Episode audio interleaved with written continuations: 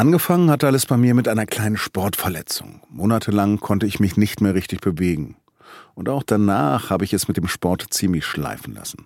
Das Ergebnis? Ich bin immer dicker geworden. Und dann kam vor einem guten halben Jahr die Routineuntersuchung bei meiner Hausärztin. Herr Langenau, Sie haben Altersdiabetes mit 54. Mist. Sie müssen dringend Gewicht verlieren. Okay, abnehmen, aber wie? Es gibt da eine neue, vielversprechende Methode, eine Abnehmspritze, hat die Ärztin gesagt, Ozempic. Die sei ein Gamechanger im Kampf gegen Diabetes und Adipositas, weil sie das Hungergefühl unterdrücke. Für Diabetiker bezahlt von der Krankenkasse. Und ich kann sagen, die Spritze funktioniert. Acht Kilo habe ich verloren, seit ich einmal die Woche spritze. Reicht noch nicht, aber immerhin scheine ich die Diabetes vom Typ 2 unter Kontrolle zu bekommen. Seither bin ich ein begehrter Gesprächspartner auf Partys im Münchner Speckgürtel. Denn längst ist um diese Abnehmspritzen ein Hype entstanden. Auf TikTok von Kim Kardashian und Elon Musk werden die Vorzüge dieses zumindest in Deutschland verschreibungspflichtigen Medikaments gepriesen. Plötzlich wollen nicht mehr ganz so junge Damen wissen, wie das denn nun sei mit diesen Spritzen.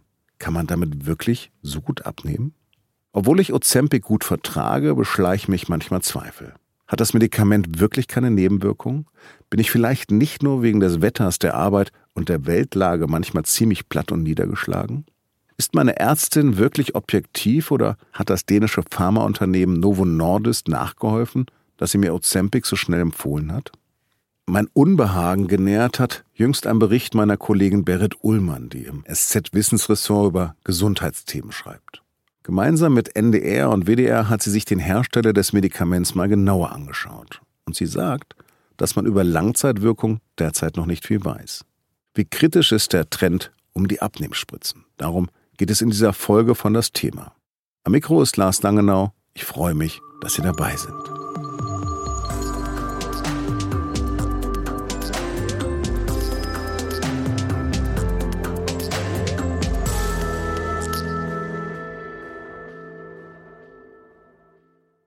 Berit, welche Reaktion hast du denn auf deinen Artikel bekommen? Ich bekomme immer wieder Fragen so in der Art, ja, wie lange muss ich das denn nehmen und ist das wirklich sicher?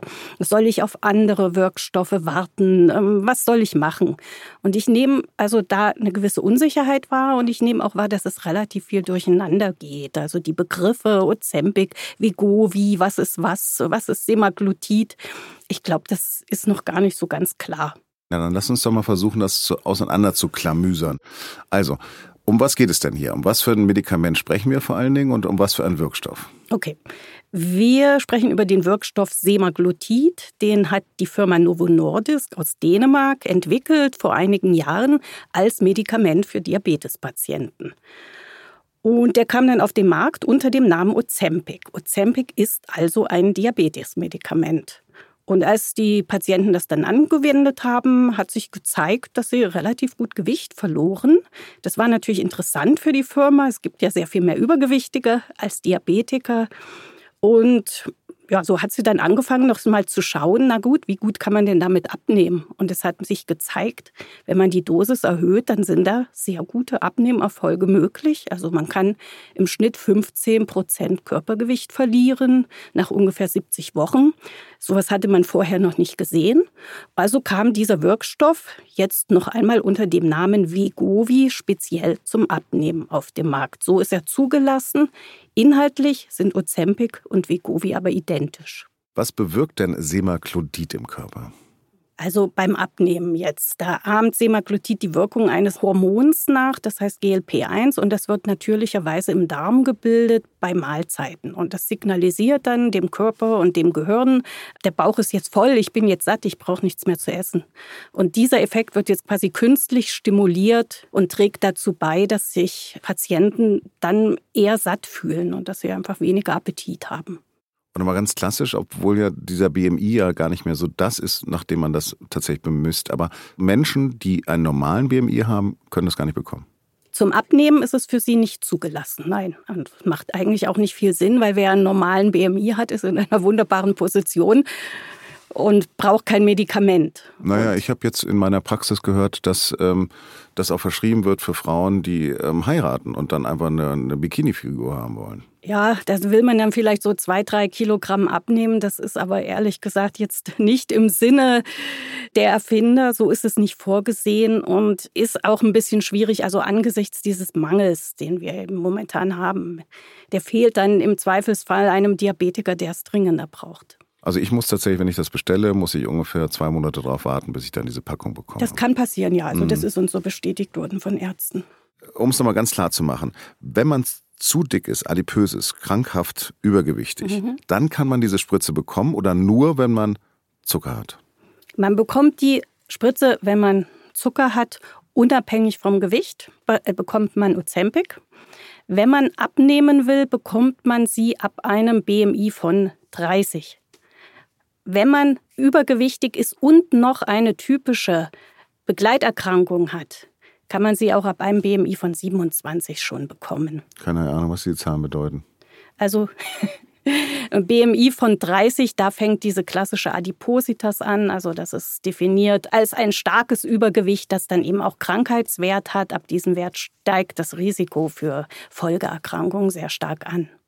Also ich habe das ganz einfach verschrieben bekommen, mhm. aber so richtig über die Nebenwirkungen hat mich niemand aufgeklärt. Was mhm. ist denn darüber bekannt? Also die häufigsten Nebenwirkungen sind Magen-Darm-Beschwerden. Die scheinen aber, so wie ich gehört habe, ganz gut im Griff zu kriegen sein. Das, also das halten die Patienten ganz gut aus. Die scheinen auch nachzulassen im Laufe der Behandlung. Und dann gibt es ein paar Hinweise, wo man noch nicht so genau weiß, was das bedeutet. Also auf dem Beipackzettel steht auch, dass in einzelnen Fällen Bauchspeicheldrüsenentzündungen aufgetreten sind. Das ist sehr selten, kann aber natürlich auch mal ernstere Folgen haben. Es gibt einige vage Hinweise, die werden gerade geprüft. Die betreffen mögliche Suizidgedanken nach der Einnahme da ist überhaupt noch nicht klar, ob die in einem ursächlichen Zusammenhang zu dem Medikament stehen oder ob da jetzt einfach Probleme aufgetreten sind, die die Patienten auch so schon gehabt hatten, die vielleicht schon vorher auch psychische Probleme hatten. Und es gibt auch so einen leichten Verdacht, dass möglicherweise Schilddrüsenkrebs erhöht werden könnte. Das ist aber auch noch nicht wirklich geklärt. Das wird jetzt untersucht, aber das ist eben häufig, dass man bei einem sehr neuen Medikament erst nach einiger Zeit, wenn das sehr, sehr viele Menschen genommen haben, sieht, was für seltene Nebenwirkungen da dann auch auftreten können. Obwohl es schon seit fünf Jahren auf dem Markt ist. Naja, als, äh, in der Dosierung als Abnehmmedikament ist es ja erst seit ungefähr zwei Jahren auf dem Markt. Jetzt bist du auf einen Fall gestoßen, wo falsche Rezepte für diese Injektionspens verschrieben werden. Was ist denn da wohl passiert? Naja, das handelt sich um einen Hamburger Arzt, der ist Diabetologe und der wurde dann immer wieder von Apotheken angerufen, die haben gesagt, ja, wir haben hier Rezepte aus ihrer Praxis, die sehen irgendwie komisch aus. Und dann hat er sich die angeschaut und es stellte sich dann raus, die hatte er nie ausgestellt. Also das war nicht seine Unterschrift, das war nicht der korrekte Stempel seiner Praxis, die waren also gefälscht. Und ich habe in dem Zusammenhang gelernt, also es ist offenbar nicht so schwierig, an Blanko-Rezeptblöcke zu bekommen. Das geht wohl, wenn man da ein bisschen Mühe aufwendet. Aber man muss diese Rezepte ja auch noch korrekt ausfüllen und man braucht irgendwie einen Stempel und eine Unterschrift da drauf. Und das ist dann alles doch nicht so einfach. Jedenfalls haben das in den Fällen die Fälscher nicht so gut hinbekommen. Das ist sofort aufgefallen, dass das kein korrektes Rezept war. Und in seiner Praxis sind also ungefähr 50 gefälschte Rezepte bis jetzt aufgeschlagen und er hat gesagt, er hat es auch von anderen Kollegen gehört. Das ist jetzt kein Einzelfall. Und das ist ein Indienst dafür, dass es einen Schwarzmarkt gibt? Das wird so gewertet, ja. Also man nimmt an, dass die das dann wirklich auch auf eine fast professionelle Art fälschen, das dann verkaufen wollen. Und das findet man bei kleinanzeigen.de?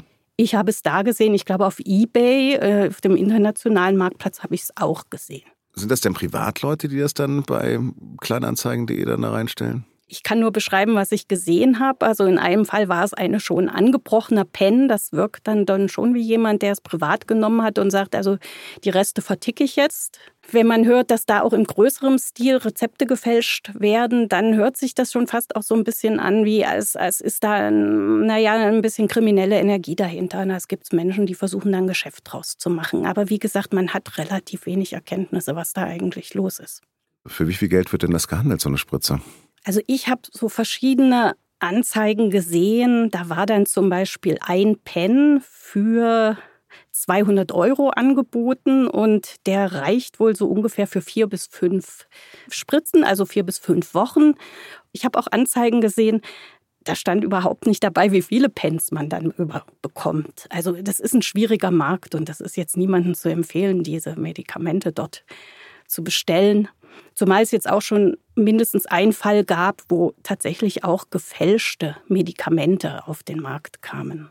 Und es ist ja vor allen Dingen eine Firma, die das produziert. Was kannst du über diese Firma erzählen?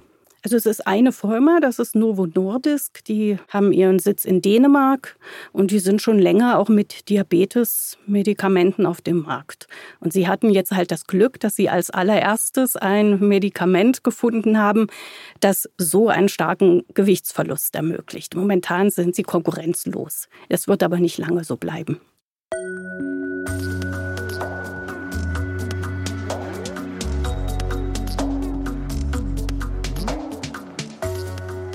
Novo Nordisk macht dicke Geschäfte mit den Abnehmspritzen. Der Börsenwert des dänischen Unternehmens hat sich seit 2020 verdreifacht und liegt mittlerweile bei 320 bis 400 Milliarden Euro.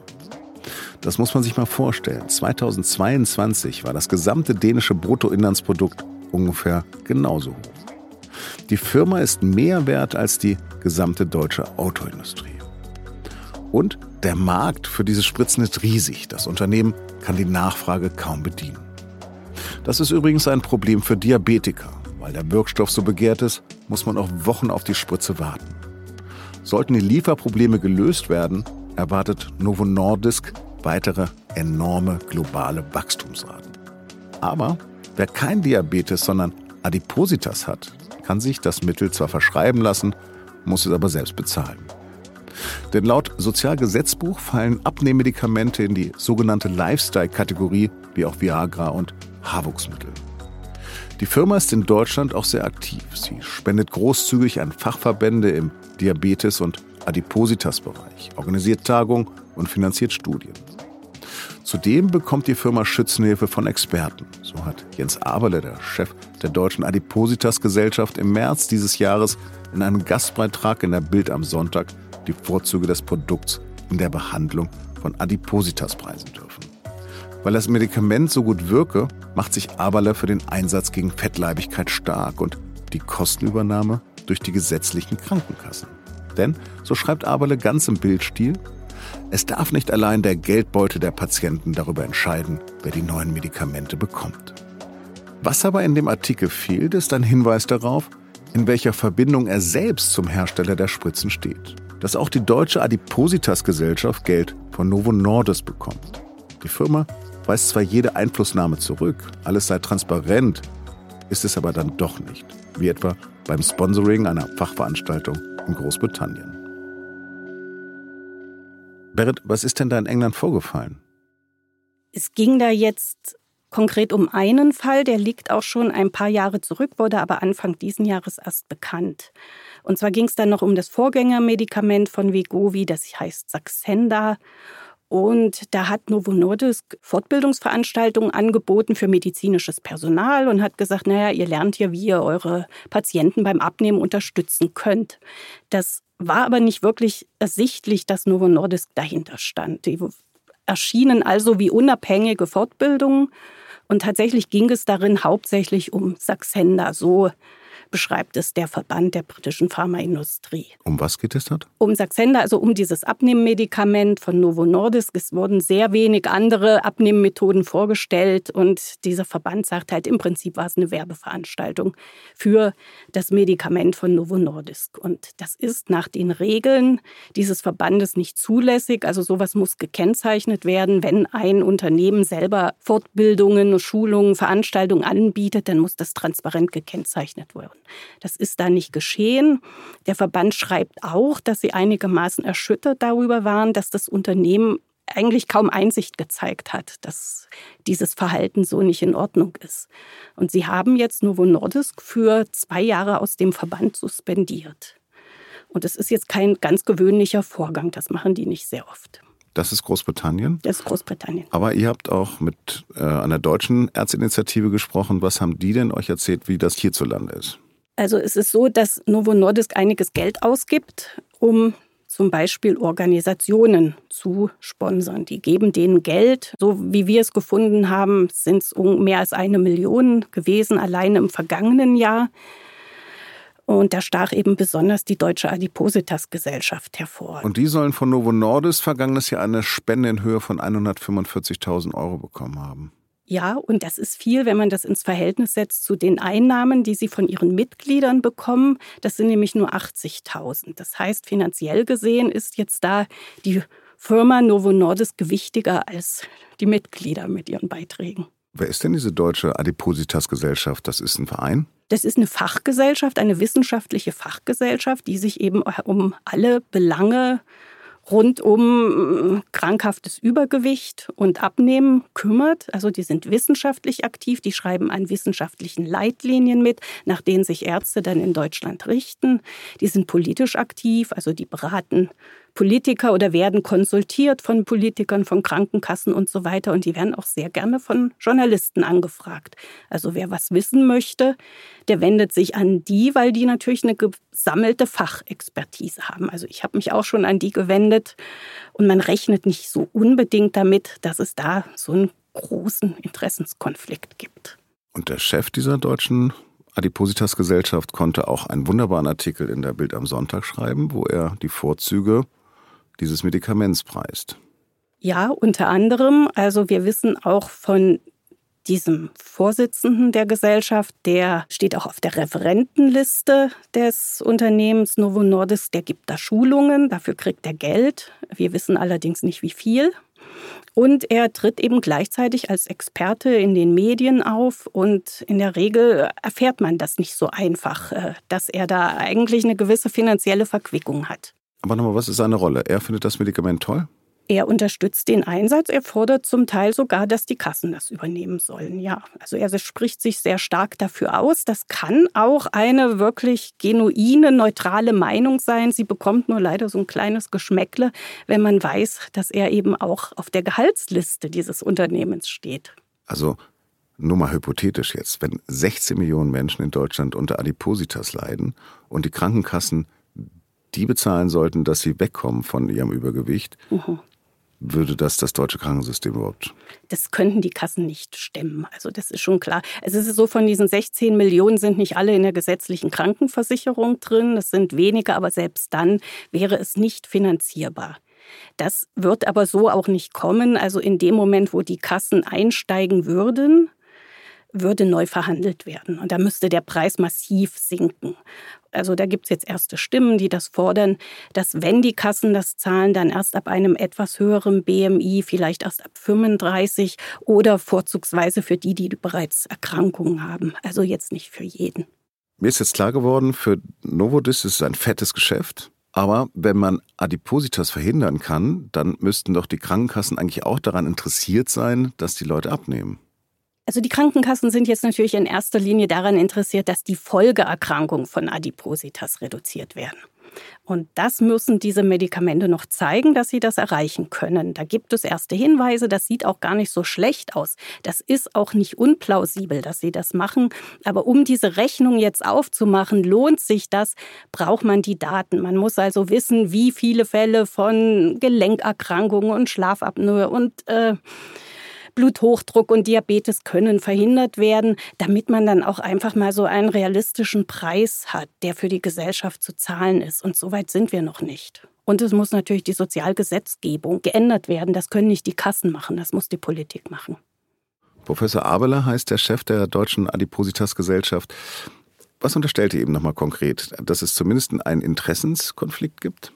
Also wir unterstellen ihm gar nichts. Wir weisen darauf hin, dass er einen potenziellen Interessenskonflikt hat. Der ist immer dann gegeben, wenn man direkte Zuwendungen von einem Unternehmen bekommt und dass er das aber nicht transparent macht. Also man konnte das so einfach nicht erfahren. Also nach unserer Recherche hat die Gesellschaft das dann auch auf der Internetseite so ausgewiesen und es wurde auch zum Teil an anderen Stellen wurde es dann noch klargestellt. Aber er ist zum Beispiel in einer Pressekonferenz auf aufgetreten.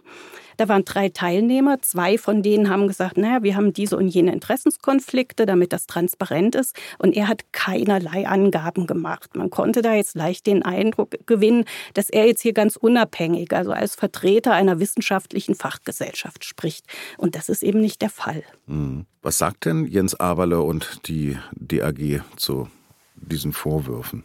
Ja, also was die Spenden betrifft, sagt die DAG, das haben wir offengelegt. Das stimmt auch. Man kann das auf deren Homepage nachlesen. Sie sagen, die Spende ist an keinen Zweck gebunden. damit sind wir nicht weiter abhängig von denen.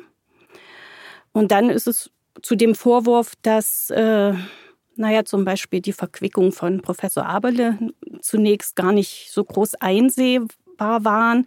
Das haben sie teilweise mit Versäumnissen erklärt, waren versehen. Teilweise haben sie aber auch gesagt, naja, man kann das ja googeln. Wenn Journalisten das wissen wollen, dann sollen sie halt googeln, was der für Interessenskonflikte hat.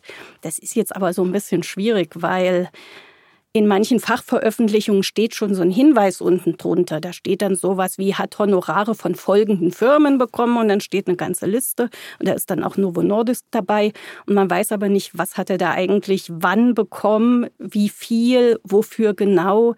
Das ist ja auch ein Unterschied, ob er da vor fünf Jahren mal irgendwie 500 Euro für ein Grußwort bekommen hat oder ob er regelmäßig für die arbeitet, ob da ein regelmäßiger Kontakt zu dieser Firma besteht. Das wäre wichtig, wenn man mit so jemanden auch als Experten spricht, um das einzuordnen. Und das fällt uns Journalisten dann eben sehr schwer, wenn da nicht wirklich Transparenz herrscht. Im Grunde genommen schlechte Presse, aber ja. gibt es weitere Konsequenzen? Nicht, dass ich wüsste, aber es schadet schon für die, die das mitbekommen haben, schadet es dann schon der Reputation. Und vielleicht noch ein Punkt, den haben wir vergessen. Es ist so, dass Novo Nordisk ja selber Listen rausgibt mit den Zahlungen an Organisationen und auch an Ärzte. Man findet da so eine Liste auch sind ein paar Dutzend Ärzte aus Deutschland drauf. Die Liste ist aber nicht vollständig, weil die Angabe freiwillig ist. Also jeder Arzt kann sagen, also ich will da nicht erscheinen. Professor Aberle erscheint da auch nicht. Und das begründet er damit, dass er sagt, na, freiwillig macht keinen Sinn. Wer seine Einkünfte freiwillig offenlegt, der exponiert sich gegenüber denen, die das nicht machen. Und da entsteht dann ein schiefes Bild. Und das findet er nicht gut. Das kann man jetzt so ein Stück weit nachvollziehen. Auf der anderen Seite haben wir eben auch mit kritischen Ärzten gesprochen und die haben gesagt, sie würden schon erwarten, dass jemand, der so ein herausragendes Amt hat, der ist der Vorsitzende einer wichtigen Fachgesellschaft in einer wichtigen Diskussion, wo es um sehr viel Geld geht, dass der eben mit gutem Vorbild da auch vorangeht und dass der eben besonders auf Transparenz achtet. Ich habe diese Spritze jetzt ja wegen der Altersdiabetes verschrieben bekommen. Diabetes 2 heißt das aber mir kam es vor, als ob die Ärzte das gerade sehr, sehr schnell verschreiben. Ist das auch dein Eindruck? Ich glaube nicht, dass es attraktiv für die Ärzte ist. Ich kann mir aber vorstellen, dass Ärzte dieser Nachfrage einfach manchmal nachgeben, obwohl das vielleicht gar nicht immer nötig war. Also es ist auch so, man darf Ozempic, was ja für Diabetiker vorgesehen ist, mittlerweile nicht mehr zum Abnehmen verschreiben wird aber trotzdem gemacht von einigen Ärzten. Also darauf deuten einfach diese sehr hohen Verschreibungszahlen hin. Man sieht, dass dieser Wirkstoff extrem knapp ist. Das dürfte er eigentlich nicht sein, wenn nur die Diabetespatienten ihn bekommen würden. Und daraus kann man schließen, dass Ärzte ihn einfach zu häufig verschreiben. Aber summa summarum, sind denn diese neuen Abnehmspritzen oder auch wenn es nur eine letztendlich ist, für die Pharmaindustrie das neue Viagra? Ja, also der Markt ist riesig. Es gibt sehr, sehr viele Menschen, die in Frage kämen, das zu nehmen. Adipositas, du hattest es auch schon gesagt, 16 Millionen allein in Deutschland. Und wenn man das weltweit sieht, das ist ein riesiger Markt. Und es scheint ja auch so zu sein, dass man sie lebenslang nehmen muss. Das heißt, man hat dann lebenslange Kunden. Das bedeutet, wenn man das absetzt, ist der Jojo-Effekt da? Das ist nach allem, was man bislang denkt, ist das sehr wahrscheinlich. Ich habe mir noch mal eine Studie angeguckt, die war da sehr aufschlussreich. Und zwar hat man da äh, Menschen ungefähr 20 Wochen lang Vegovi gegeben. Die haben alle prima abgenommen. Die Gewichtskurve ging deutlich nach unten. Nach 20 Wochen hatten die 10 Prozent des Gewichts verloren. Das war gut. Und dann hat man die Hälfte auf ein Placebo gesetzt und die andere Hälfte hat weiter Vegovi bekommen. Und dann konnte man sehen, dass da so eine Schere aufging. Also die mit Vegovi haben noch weiter abgenommen und die anderen haben Woche für Woche wieder zugenommen. Nach ungefähr 70 Wochen hatten die dann nur noch 4% Gewichtsverlust, also minus 4 von ihrem Ausgangsgewicht. Das ist so das, was man ungefähr auch schafft, wenn man so ein klassisches Abnehmprogramm mit Ernährungsumstellung und Bewegung macht. Und so ein Programm hatten auch alle Patienten zusätzlich noch bekommen. Das heißt, dieser Vegovi-Effekt, der war quasi weg. Das ist jetzt keine sehr riesige Studie. Das muss auch nicht sein, dass das wirklich bei allen Patienten so ist. Vielleicht schaffen es einige, die das vielleicht zwei, drei Jahre nehmen, ihre Ernährung wirklich so umzustellen, dass sie dann längerfristig das Medikament nicht mehr brauchen. Aber das weiß man nicht. Es ist noch völlig offen. Also mir sagen die Ärzte jetzt aber mal richtig Lebenswandel hier, ja. Also Bewegung und sozusagen ähm, Low Carb. Das kann sein, dass diese Kombi das den Jojo-Effekt eventuell ausschließen könnte. Oder ja, wenn du, wenn du dann lebenslang dabei bleibst. Und trotzdem bezeichnet der Chef der Deutschen Adipositas-Gesellschaft das als Gamechanger.